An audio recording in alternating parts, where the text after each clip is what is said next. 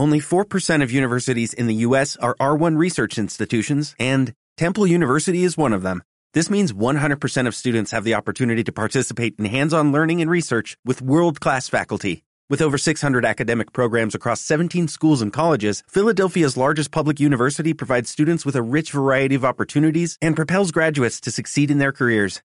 Temple University. Schedule a campus tour today at admissions.temple.edu/visit. Estás escuchando Cultura Viajera con Jesús Martín de Living Culture en radioviajera.com.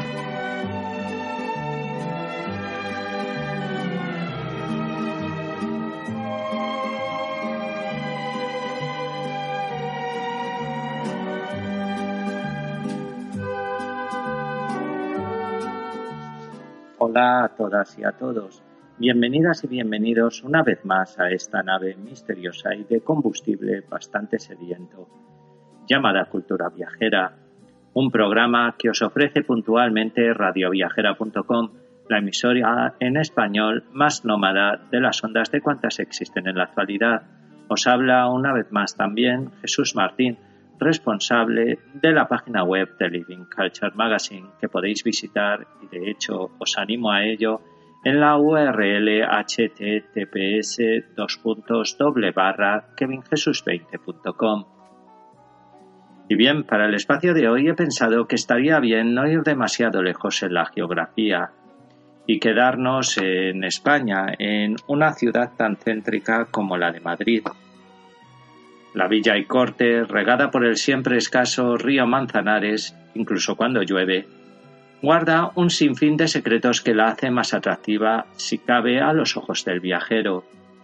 Uno de esos misterios desvelado hace tiempo, eh, dicho sea de paso, es el de la denominada ruta masónica, un grupo de monumentos diseminados por la urbe que ilustran sobre el pasado francmasón de la capital del actualmente Reino de España. ¿Os parece apetecible el envite o la ruta? Empezamos ya.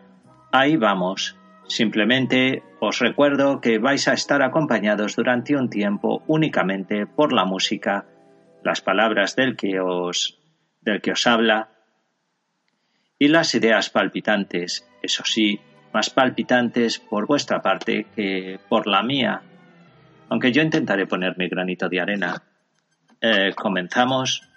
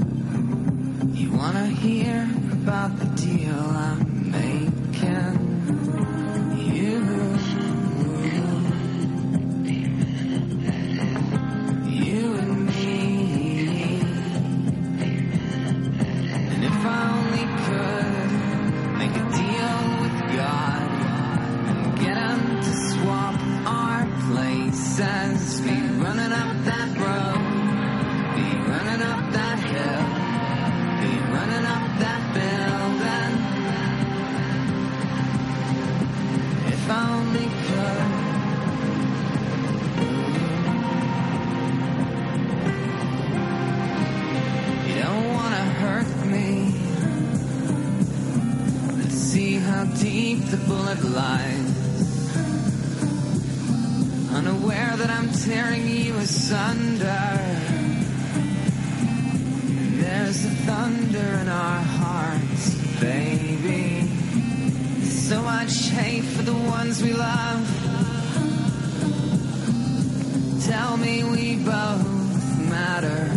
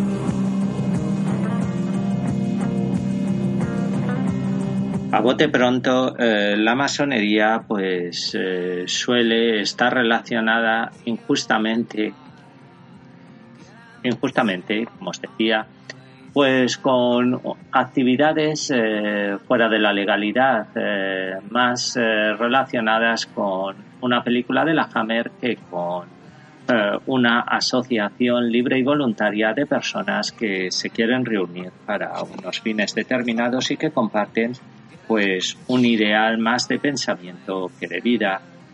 La francmasonería eh, ha llegado a nuestros días con la mala prensa de gobiernos como la dictadura franquista o la dictadura de Primo de Rivera o ya más, más en el pasado la restauración eh, monárquica de Fernando VII y con la denostada, eh, lógicamente, Inquisición que hizo de la francmasonería y de los masones pues eh, una idea y una organización a combatir, a extinguir del, mapa de España. Sin embargo, me gustaría, antes de, antes de empezar con lo que es la ruta masona en la capital, eh, de esos edificios que tienen una serie de signos que son abiertamente masónicos y que no por ello pues eh, son, son monumentos o, edificios eh, dedicados al culto al diablo como pretendían decir en la época en la época franquista. Me gustaría dar unas nociones de lo que es la francmasonería. Vamos unas lecciones bastante bastante leves no os asustéis eh, la francmasonería eh, más que un carácter religioso que en realidad no lo tiene porque una de las normas dentro de las logias masónicas es que está prohibido tanto hablar de religión como de política. De esa manera pues se evitan muchos lances y muchas peleas injustificadas. Solamente tenéis que recordar pues yo sé, las fiestas navideñas en familia cuando sale el tema de la política o el tema de la religión eh, bueno, los francmasones también deberían apostar por prohibir el tema del fútbol. Pero bueno, allá ellos. Pues la francmasonería tiene un carácter iniciático más bien filantrópico, eh, simbólico, filosófico, discreto,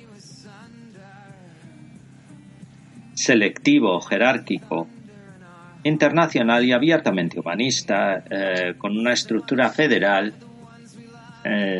algo, vamos, una idea que no es sospechosa de, eh, de ser una idea satanista, simplemente eh, eh, podéis hacer una comparación a un nivel más amplio pues con la actual Unión Europea y su estructura federalista fundada en un sentimiento más que nada de fraternidad entre sus miembros. ¿Qué quiere decir esto? Pues que lo único que les mueve pues es una especie de una especie de hilo de ayuda mutua y de continuo aprendizaje, pero siempre basándose el uno en el otro, basándose en una estructura altamente humanista de lo que es el concepto de, la logia.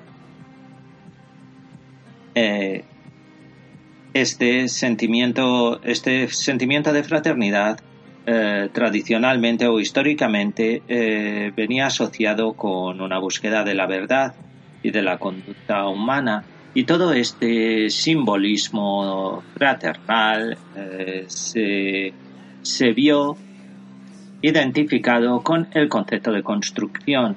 La construcción es algo fundamental dentro del esquema, dentro de la ideología de la francmasonería. De esta manera, eh, para ellos, eh, la deidad, que suelen definir como única, eh, inmutable, se corresponde con la del gran arquitecto del mundo, que no sería otro que, pues, para la, por ejemplo, para la tradición judío-cristiana, pues, la imagen de Dios o la imagen de Alá para la religión islámica. Ahora vamos un poco a tratar los símbolos eh, porque lo considero importante ya que en cualquier edificio pues que se puede considerar como de tradición eh, de tradición francmasona pues van a estar presentes. Uno de los primordiales es el de la escuadra, es el símbolo de la virtud. Junto a él eh, suele aparecer el del compás, que es el símbolo de los límites eh, de un masón con respecto a los demás. En cuanto a letras, las más habituales son la G mayúscula y la A mayúscula, que se corresponden con lo que antes os decía del gran arquitecto del universo. Dentro de su estilo de concepto existencial o de su concepto fundacional, la regularidad es un término eh, tan importante como debatido. ¿Qué es la regularidad en las logias masónicas? La regularidad es simplemente la obediencia a las reglas tradicionales, pero la francmasonería, como todos los órdenes de la vida, ha sufrido una evolución continua a lo largo del tiempo. Y esta evolución continua, lo único, eh, vamos, en lo que ha desembocado es eh, la existencia de algunas logias que no están tan reglamentadas pues por lo que son las tradiciones más, más explícitas. Eh, esta filosofía, por llamarla de alguna manera tradicionalista, eh, viene impartida sobre todo por la denominada Gran Logia de Londres que, y Westminster, que tradicionalmente pues, ha sido el órgano eh, rector de todas las logias que se han extendido por Europa. Y en cuanto a la palabra, en cuanto a las reglas, a la reglamentación eh, fundamental eh, de la francmasonería, se puede eh, considerar las llamadas Constituciones de Anderson, publicadas en 1723, como el libro fundacional de, de este tipo de organismo. Como os he dicho, eh, los francmasones tienen la creencia en una única deidad o ser supremo, como lo denominan, y se extendieron, aparte de Gran Bretaña, sobre todo pues por Francia, eh, por Francia y España, lógicamente. En Francia, eh, la logia llamada Gran Oriente de Francia, que fue un auténtico referente para los países del sur, para los francmasones que eh, querían seguir este tipo de este tipo de actividades en el sur de Europa. En cuanto a los distintos niveles, si estáis interesados en, en probar eh, la francmasonería, os diré que ellos tienen como tres grandes niveles que se complementan pues con la acreditación necesaria que todo francmasón debe llevar y que puede presentar en cualquier tipo de logia Está el grado 1, que es el de aprendiz, el grado 2 de compañero y el grado 3 o máximo, que es el de maestro.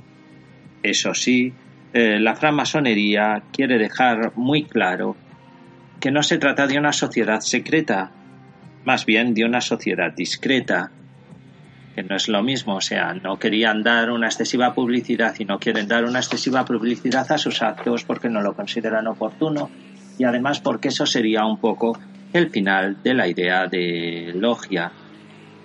Necesitan pues un poco de un poco de intimidad o de estado confesional, si queréis, pues para eh, las actividades de, todos los miembros, para que se puedan, eh, para que se puedan realizar eh, completa libertad. y lo que se puede encontrar dentro no es pues eh, una película de terror de la Hammer, ni tampoco rituales extraños ni misteriosos, sino eh, una, una especie de colectividad eh, semejante a lo que pueden ser las sociedades universitarias o de grupos o de grupos universitarios eh, esas sociedades en donde, pues, si habéis visto las películas, por ejemplo, norteamericanas, están determinadas al triunfalismo o a ser eh, o a ser sustentadas por miembros, los denominados miembros que se van a convertir en un futuro pues en personas eh, importantes dentro de lo que es el, de lo que es el orden social, político, económico. La francmasonería, no obstante, pues no, persigue semejantes cuestiones. Eh, no se centra en el triunfalismo y en lo único que se centra es en el tema de la fraternidad de sus miembros. De todas maneras, si estáis interesados, por ejemplo, en Madrid tenéis la Gran Logia Provincial de Madrid, eh, cuya página web os doy, que es glpmadrid.es, y ahí pues os pueden, os pueden, os pueden ilustrar o os pueden informar sobre todo lo relacionado pues con las actividades de la logia en nuestros días que no tienen nada que ver o o distan mucho eh, de la prensa o de las informaciones que normalmente eh, se habían dado sobre la masonería. Ya os digo que eh, venían propiciadas pues por las persecuciones de los regímenes totalitarios aquí en España en concreto pues la última por la dictadura franquista eh, y si queréis asistir en persona, pues la Gran Logia Provincial de Madrid, que se debe a la obediencia, eh, la encontraréis en la calle eh, Juan Ramón Jiménez, número 6. Dicho esto, pues vamos a hacer nuestra ruta masónica por la capital del reino. Ahí vamos.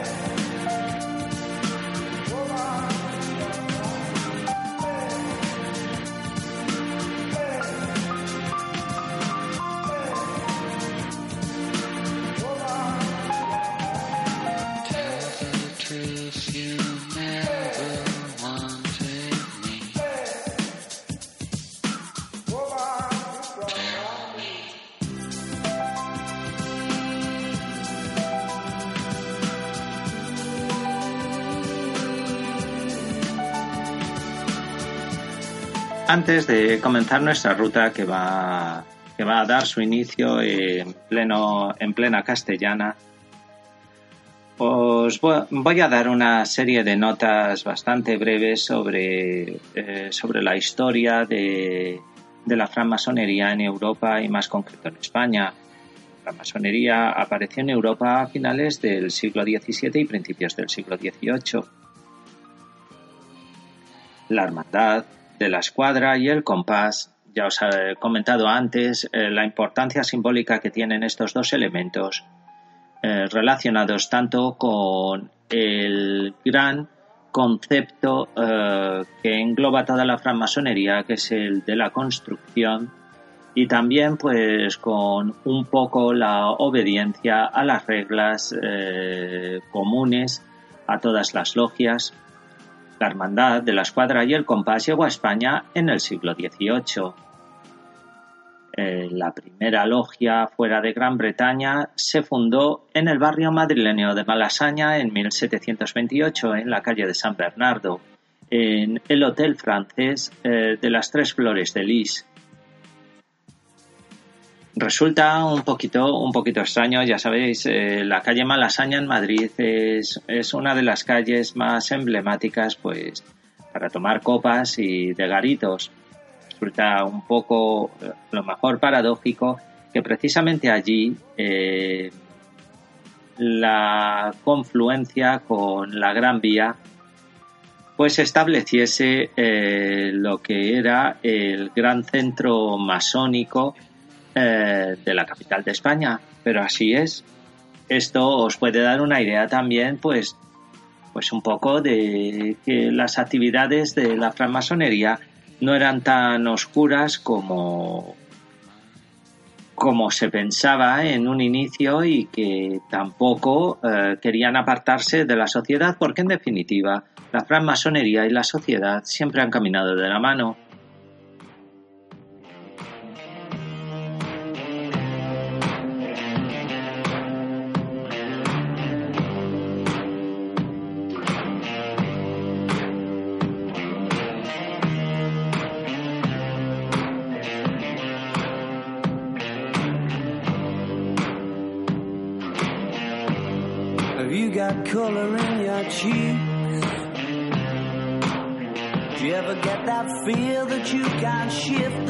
That sticks around like summits in your teeth? Are there some aces up your sleeve? Have you no idea that you're in deep? I dreamt about you nearly every night this week. How many secrets can you keep? Cause there's this tune I found that makes me think of you somehow when I play it on repeat until I fall asleep, drinks on my settee.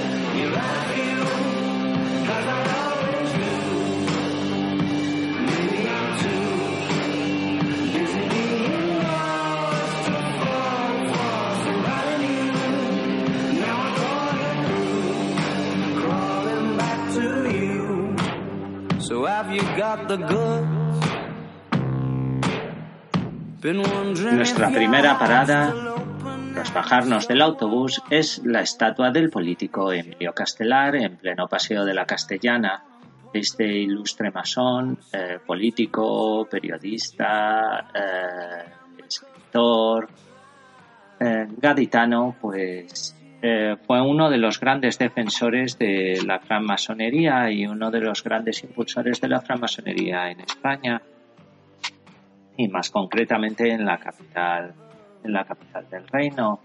Eh, Castelar, eh, todos eh, conoceréis que fue presidente del Poder Ejecutivo de la Primera República Española entre 1873 y 1874 y que sus ideas pues cuidaban bastante pero normalmente iban dirigidas hacia una especie eh, de concepto eh, conservador de lo que tenía que ser eh, de lo que tenían que ser las riendas o la singladura de lo que era la primera la primera República Española después de la de la revuelta eh, republicana que consiguió expulsar a Isabel II del territorio.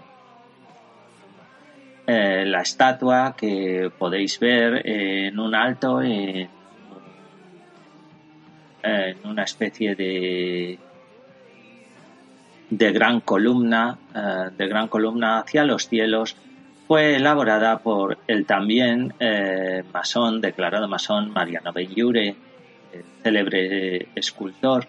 Y lo que podéis contemplar, si os fijáis, es la imagen de Castelar, del político, con tres mujeres, tres virtudes masónicas que responden a los símbolos de la belleza, la sabiduría y la fuerza. Un mensaje abiertamente, abiertamente masón. Ahora bajamos un poquito en la, en la arteria, en la arteria principal de la castellana y nos vamos hacia abajo en el territorio, en el territorio de la capital, de la Villa del Corte. Y en concreto vamos hasta el paseo, al paseo del pintor de Rosales, en el Parque del Oeste. Ahí que encontramos, ahí lo que encontramos es el célebre templo de Debo, esa especie de regalo, bueno, ese regalo literal que el gobierno de Egipto hizo a España en 1968 eh, por la ayuda eh, en la preservación eh, de los de los templos de Nubia ante la construcción de la presa de Asuán. En concreto, pues eh, los españoles ayudaron a que eh, esos templos, pues los templos de Nubia, los eh, irreemplazables templos de Nubia, pues se inundaran debido a la construcción de la citada presa. El templo de Debob es muy importante, es como una especie de epicentro de la masonería en la capital ya que es, encuadra en su en sus elementos, en sus elementos decorativos, los tres grandes símbolos de, de la francmasonería.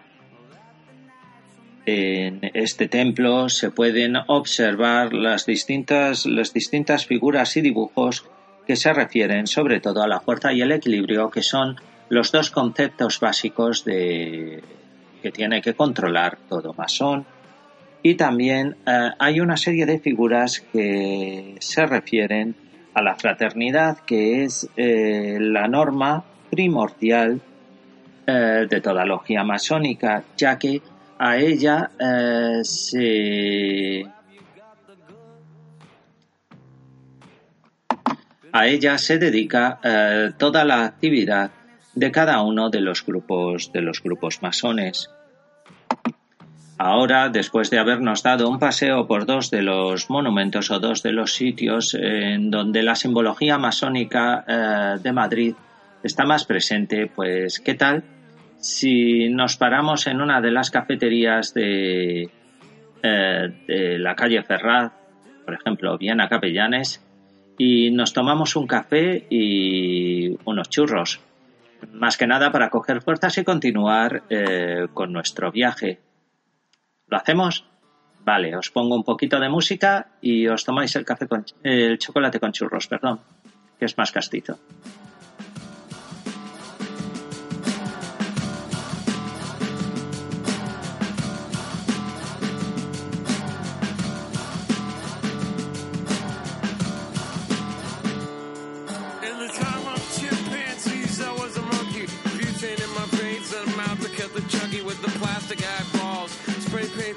beautiful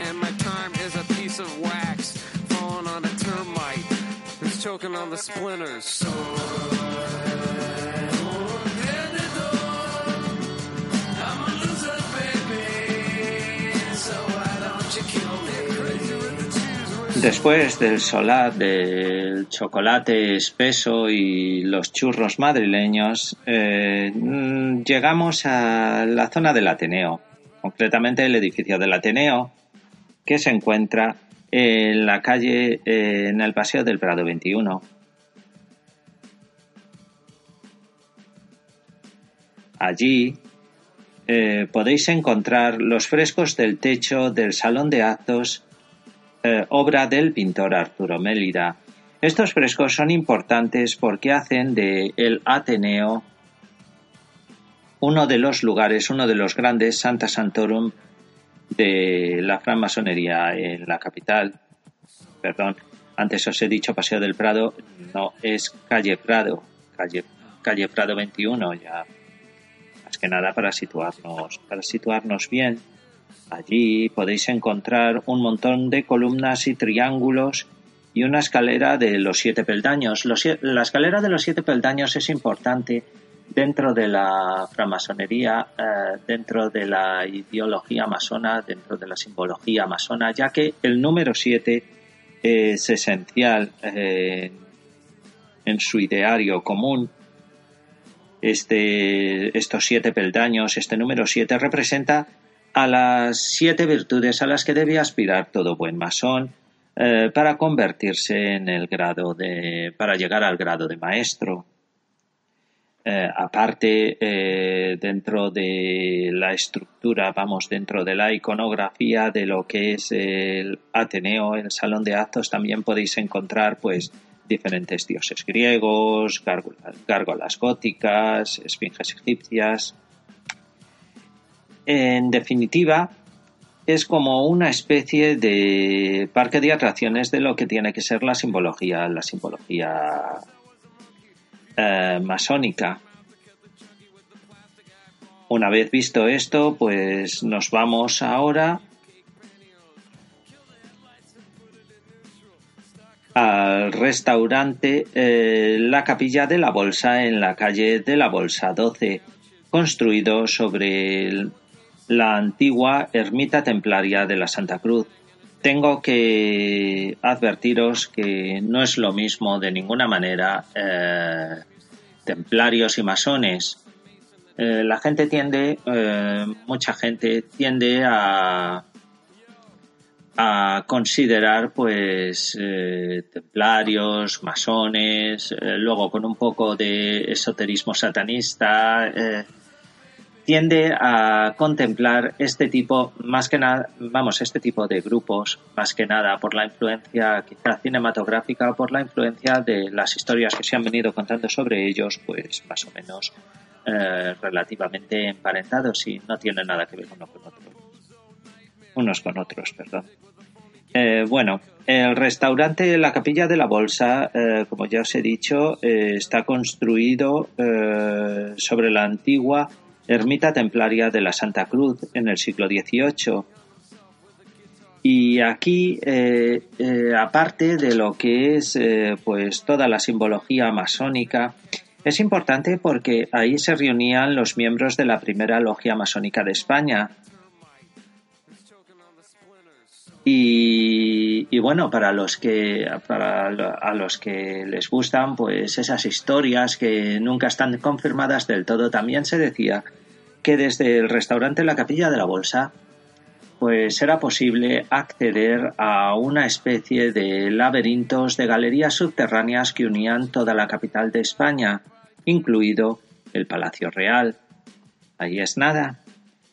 Eh, tras esta parada ¿Qué tal si nos dirigimos al impactante eh, Ministerio de Agricultura eh, de la Plaza de la Infanta eh, de la Infanta Isabel I, muy cerquita de Atocha?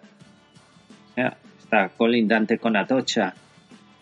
Eh, llegados a este punto, me gustaría eh, hacer un inciso y decir que Madrid es famosa sobre todo también por su arquitectura, eh, no arquitectura, perdón, no es el término exacto, sino por su escultura titánica que existe en muchos del techado de los edificios, más de tipo modernista y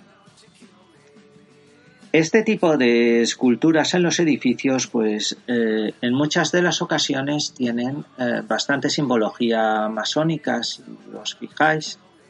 Eh, más que nada, pues por los motivos centrales de lo que es normalmente son grupos escultóricos muy relacionados con el tema de los ángeles pero también con el tema de los caballos, con el tema equino, que ha sido muy utilizado por eh, los escultores y los artistas que tenían pues una pertenencia eh, conocida en alguna de las logias masónicas. Bueno, eh, vamos al Ministerio de Agricultura en concreto. El Ministerio de Agricultura, construido por el arquitecto declarado masón también, Velázquez Bosco, eh, tiene eh, las referencias eh, francmasonas pues su fachada sobre todo y en las columnas que vuelven a simbolizar el equilibrio y la fuerza. Estos dos conceptos son muy importantes dentro de la francmasonería y se van a repetir en cada uno de los monumentos pues que, que tienen una especial implicación o una especial relación con los eh, fundamentos francmasones. En el Ministerio de Agricultura en concreto eh, podréis ver las tres figuras de la Gran Logia, Gloria, Ciencia y Arte, acompañada de dos Pegasos, que son dos caballos alados, con dos figuras humanas que simbolizan la agricultura, la industria, la filosofía y las artes. Dos figuras humanas, o sea, un conjunto de cuatro de dos a dos en izquierda y derecha. Realmente el Ministerio de Agricultura es una fuente bastante, bastante clara pues de la presencia eh, francmasona, de la presencia masona en la capital de España a nivel de a nivel artístico sobre todo.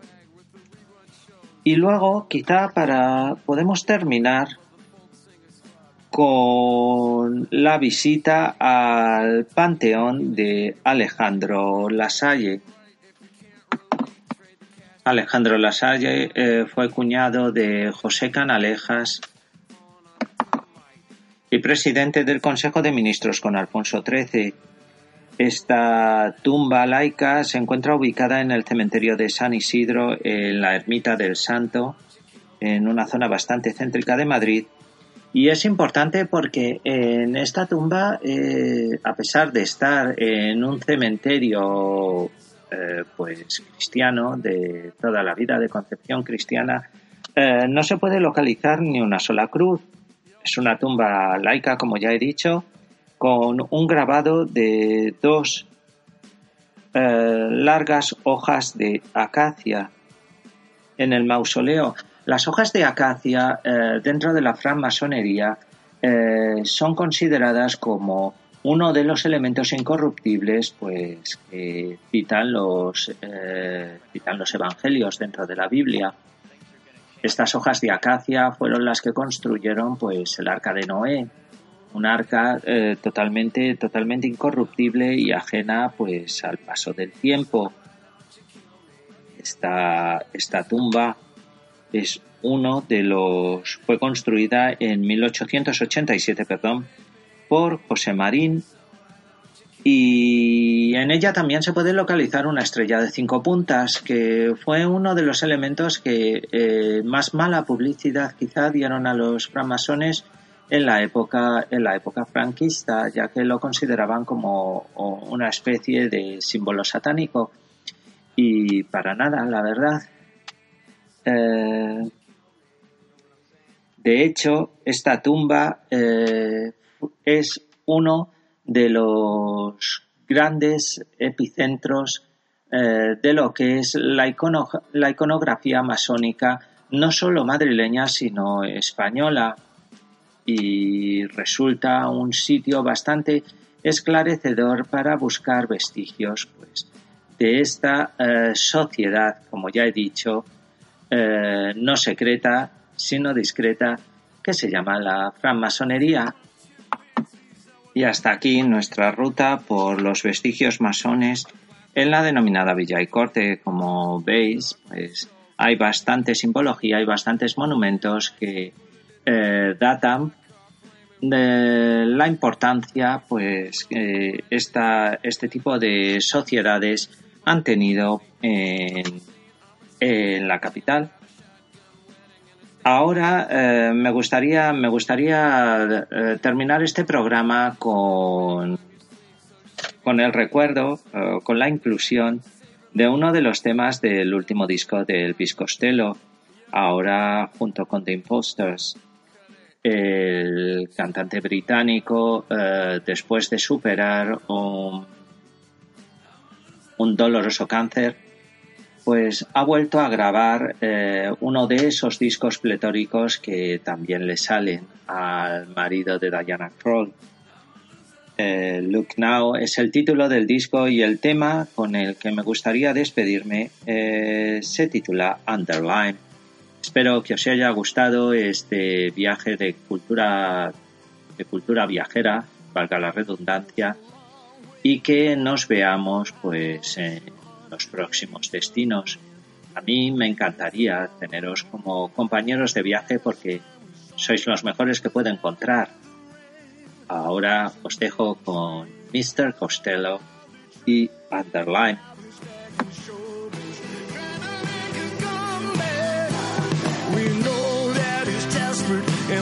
They